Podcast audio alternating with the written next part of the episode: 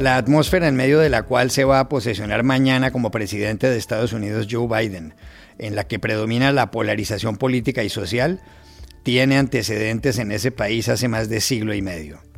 La investidura de Abraham Lincoln fue asombrosamente parecida, dice la revista Time. Hoy, con la ayuda de un historiador de la Universidad de Georgetown, les contamos la historia. Los 9.000 migrantes, en su inmensa mayoría hondureños, que pretenden cruzar Guatemala y México para entrar en Estados Unidos, siguen en los límites de su propio país, después de haber sido reprimidos a palos por fuerzas guatemaltecas. ¿En qué situación se encuentran? Para saberlo, consultamos a un periodista de la agencia EFE que está con ellos. Parte de la comunidad internacional critica a Rusia por la detención el domingo del líder opositor Alexei Navalny, víctima el año pasado de un intento de envenenamiento que él atribuye a Vladimir Putin. ¿Qué significa esta orden de arresto? ¿Qué efectos tiene? El corresponsal en Moscú del diario madrileño El Mundo nos dio las claves. Hola, bienvenidos a El Washington Post. Soy Juan Carlos Iragorri, desde Madrid. Soy Dori Toribio desde Washington, D.C. Soy Jorge Espinosa desde Bogotá. Es martes 19 de enero y esto es algo que usted debería saber hoy.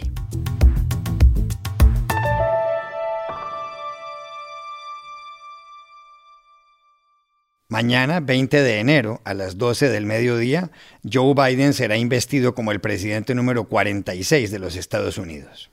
Sobre el ambiente que rodea esa toma de posesión, hay varios hechos que han impactado mucho en los últimos días. Uno de ellos es la polarización que planea sobre el evento. Otro, que el presidente saliente Donald Trump no estará allí. Iragorri, en cuanto a que el presidente que deja la Casa Blanca no acompañe a su sucesor, ha habido casos semejantes. El último se produjo en 1869, hace 152 años, cuando el presidente Andrew Johnson dejaba el poder y el general Ulysses Grant lo asumía. Grant, que había comandado las tropas antiesclavistas que acababan de ganar la guerra civil, no quería mucho a Andrew Johnson. Le parecía un hombre racista, a diferencia de Abraham Lincoln, a quien Johnson había reemplazado tras el asesinato de aquel.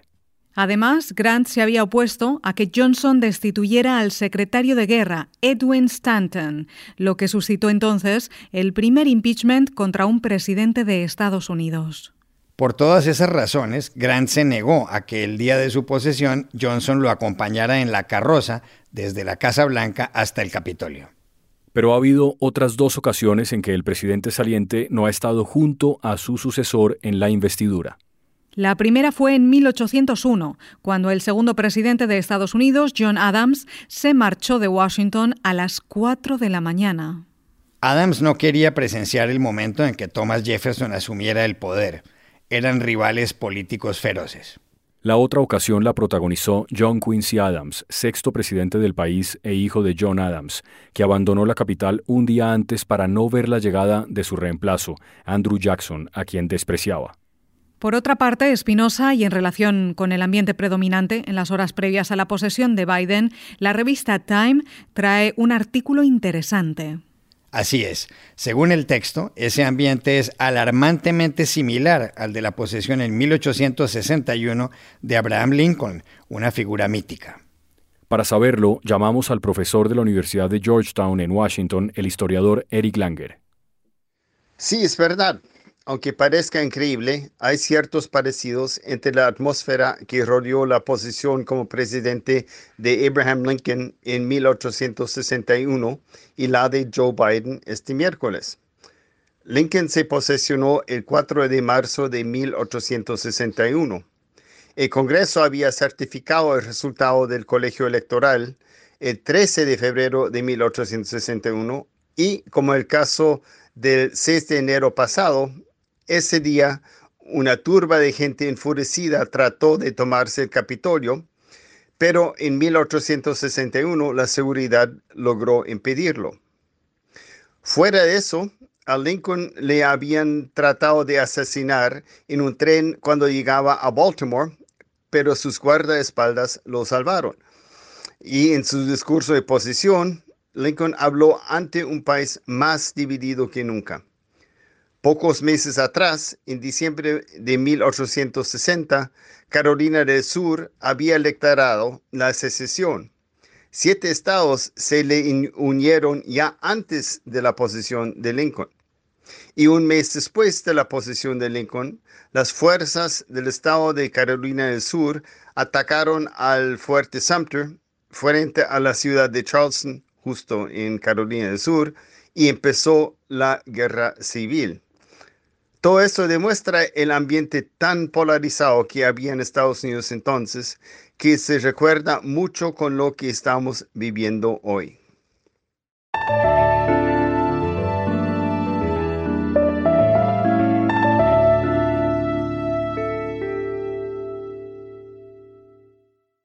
Siguen las complicaciones para la caravana de unos 9.000 migrantes que partieron la semana pasada de Honduras con la idea de cruzar Guatemala y México para llegar finalmente a Estados Unidos. Empujados por la devastación y la pobreza que dejó en su país el paso de las tormentas ETA e IOTA, los migrantes sueñan. Esto le dijo a la agencia Reuters Cristian Cruz. Lo primero que empezamos a encontrar es eh, un empleo. Eh, tratamos de pensar siempre en la familia para que ese pensamiento nos motive a llegar, eh, tratar de ayudarle a lo que nos han ayudado. Pero el fin de semana, al tratar de entrar a Guatemala, los migrantes tuvieron problemas. Hablamos con el periodista de la agencia F, Esteban Viva, que estaba allí. Esta caravana eh, fue detenida a 50 kilómetros de, de la frontera del Florido, entre Guatemala y Honduras. Un cerco policial y militar los detuvo y por varias horas estuvieron esperando, tratando de negociar la entrada al país. Sin embargo, el domingo a las ocho y media de la mañana, un grupo de migrantes intentó forzar la entrada y fueron recibidos a golpes con palos y macanas de la policía militar eh, del ejército. La caravana se amedrentó por unos minutos, pero después se reagrupó. Hasta el domingo a mediodía que les dieron un ultimátum. La policía y el ejército los empujó fuera de la carretera porque estaban tapando la entrada a las fronteras del Florido y Agua Caliente. Hubo varios heridos. Las imágenes del accionar de las fuerzas guatemaltecas son impactantes. Se ve a miles de personas cuando son objeto de la represión.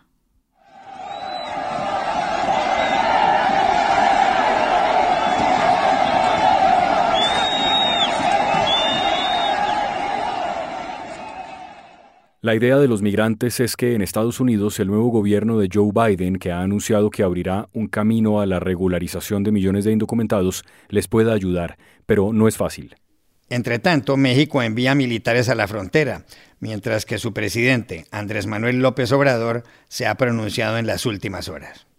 Estamos eh, tratando este asunto en coordinación con los gobiernos de Centroamérica y también hay comunicación con el gobierno de Estados Unidos, con los actuales funcionarios y con los que ya van a entrar al nuevo gobierno. Estamos haciendo propuestas de que se busque el diálogo con los eh, migrantes,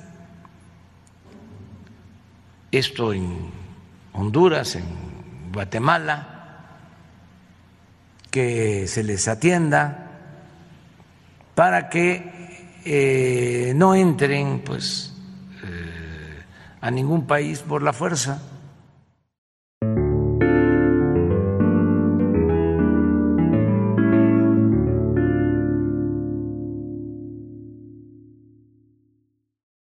Parte de la comunidad internacional está haciendo reclamos a Rusia por la detención el domingo del opositor Alexei Navalny.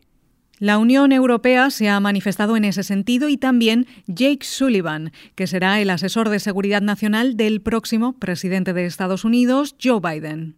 Navalny, de 44 años, decidió regresar a su país a bordo de un avión donde viajaban varios periodistas.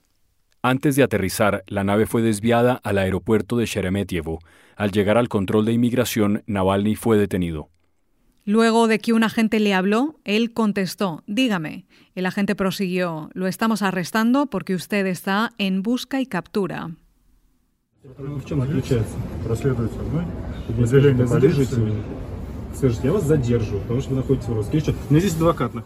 Navalny permanecerá un mes detenido.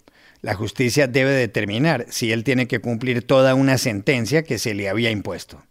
En 2014, Navalny fue condenado junto a su hermano Oleg por el delito de estafa a la empresa de cosméticos francesa Yves Rocher. Pero él e incluso la Corte Europea de Derechos Humanos argumentan que ese fue un fallo dictado con el objetivo de silenciarlo como crítico del presidente Vladimir Putin. Hasta el pasado fin de semana, Navalny se encontraba en Alemania, donde se recuperó de un intento de envenenamiento. En agosto sufrió en un vuelo dentro de Rusia un ataque tras haber ingerido Novichok. Al día siguiente fue llevado a un hospital en Berlín. Navalny y diferentes organizaciones sostienen que la intoxicación fue responsabilidad del régimen de Putin. ¿Qué implicaciones tiene ahora su arresto? Se lo preguntamos en Moscú al corresponsal del diario madrileño El Mundo, Xavier Colás. Bueno, yo creo que estamos ante un nuevo escenario desconocido que todavía hay que ver, ¿no? Pero hasta hace poco había por lo menos un consenso, y hablo de periodistas, analistas, eh, gente de la oposición, todos más o menos coincidíamos en que al régimen ruso no le convenía ni mucho menos asesinar a Alexei Navalny y convertirlo en un mártir, pero ni siquiera le convenía encerrarlo durante largo tiempo, ¿no? Pero ahora, con el envenenamiento de Navalny, hemos visto que el Estado ha cruzado una, una línea roja, ¿no?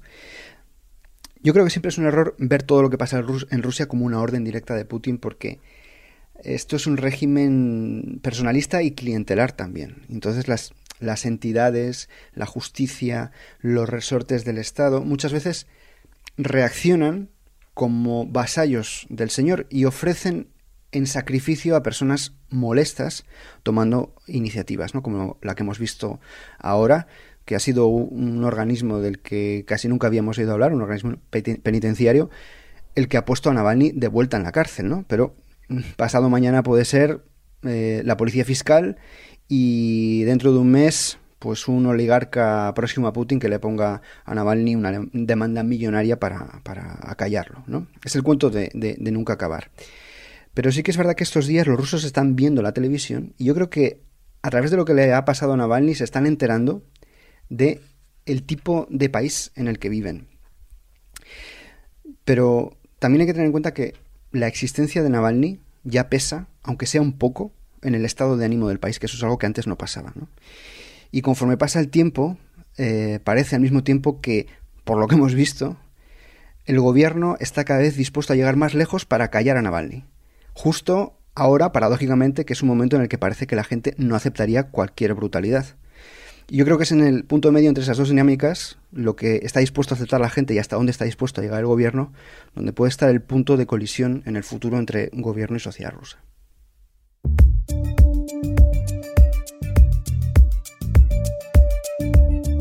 Y estas son otras cosas que usted también debería saber hoy. Una columna publicada en el diario The Boston Globe en Estados Unidos ha suscitado una controversia sobre la vacunación contra el coronavirus. La escribieron los profesores Justin Holland y Moore Harshol Walter. Holland, que dicta política y planificación urbana y ambiental en la Universidad de Tufts en Massachusetts, nos explicó su argumento. Como los más jóvenes están causando más contagios, el esquema de vacunación debería empezar por ponerles las dosis primero a ellos. What science has shown us so far is that it's generally youngest people, the youngest people who are spreading COVID 19. So when we look to a solution, uh, implementation scheme for vaccinations, it really needs to be the youngest first because what we want to do more than anything else is reduce the spread of the disease. En Alemania, la Unión Demócrata Cristiana, la CDU, el partido de la jefa del gobierno, Angela Merkel, ha elegido como nuevo líder al centrista Armin Laschet. El primer ministro del Land de Renania del Norte-Westfalia representa la vía continuista de la canciller federal. Se impuso a su principal contrincante, el derechista Friedrich Merz, en la segunda vuelta de la votación celebrada en el Congreso del partido el fin de semana. El tercer aspirante, Norbert Röttgen, quedó fuera en la primera vuelta. La CDU deberá elegir ahora a su candidato hacia las elecciones generales del próximo 26 de septiembre. La aerolínea de bajo costo EasyJet ha dicho que las reservas de pasajes o billetes para este verano representan un incremento del 250% con respecto al año pasado. Así lo señaló el presidente ejecutivo de la compañía, Johan Lundgren. Según él, esto demuestra que la gente quiere salir de vacaciones lo antes posible. Sin embargo, las cada vez más severas medidas expedidas en Europa para luchar contra el coronavirus no dan claridad sobre lo que puede pasar en los próximos meses. Y aquí termina el episodio de hoy de El Washington Post, El Guapo. En la producción estuvo Cecilia Favela.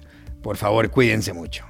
Y pueden suscribirse a nuestro podcast en nuestro sitio web, elwashingtonpost.com, seguirnos en nuestra cuenta de Twitter, arroba el post, y también nos encontrarán en Facebook buscando el Post Podcast. Chao, hasta la próxima.